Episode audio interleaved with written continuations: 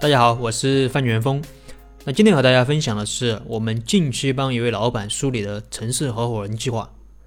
这是一家做饮料的企业，那之前呢一直是做线上的，但是很快就遇到了瓶颈。那现在想做线下，那为什么做线下呢？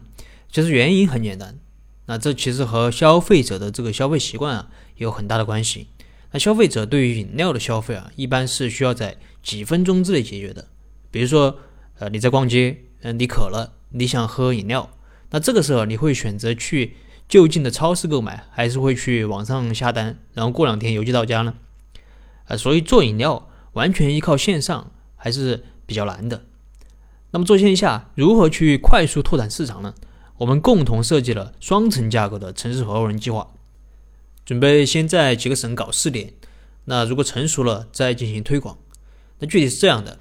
第一层是城市级，首先公司总部啊单独成立一个子公司，作为城市合伙人计划的控股母公司。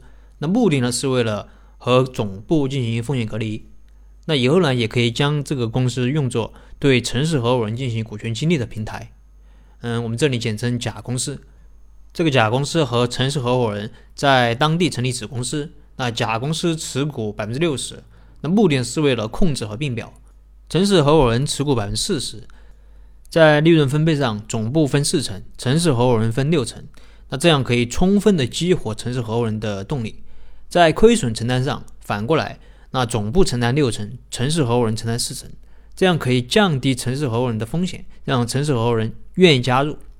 啊，当然，这个比例也不是一成不变的。在前期品牌还没有做起来的时候，可以把这个比例调整为三七甚至二八。让城市合伙人能够赚的更多，亏的更少。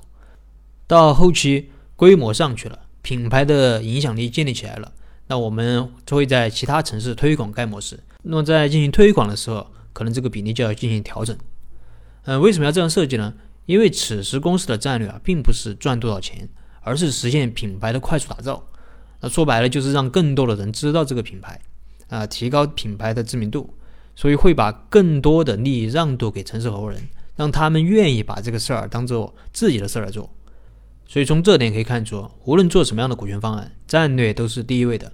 没有清晰的战略作为指导，是无法设计出好的股权方案的。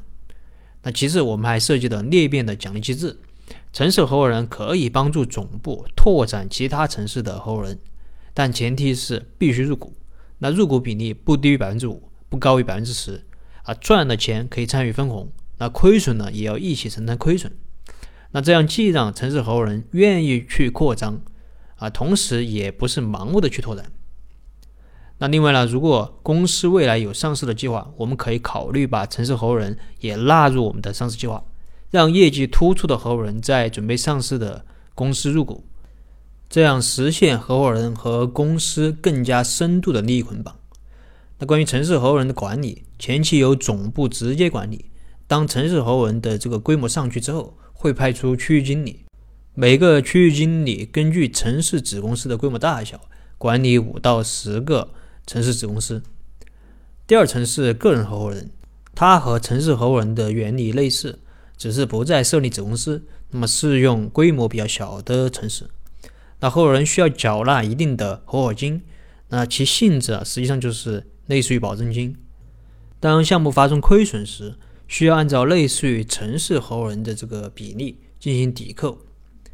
当合伙人做出损害公司利益行为时，也会有违约金或者是损害赔偿的费用，那可以从这个保证金里面抵扣。合作期限为两年，两年到期后不再合作的，那么结算后就退还保证金。这种合伙模式将原来的雇佣关系转变为合伙关系，降低了总部的成本，那规避了总部的用工风险。同时将原来的代理或者买卖关系变成了合伙关系，那这样更便于总部进行管理。那达到的效果就是要实现总部的平台化，实现真正的轻资产运营和企业的快速发展。好了，这期内容就跟大家分享到这里。如果你有什么疑问，可以添加我的微信或者给我留言，我们再深入的沟通交流。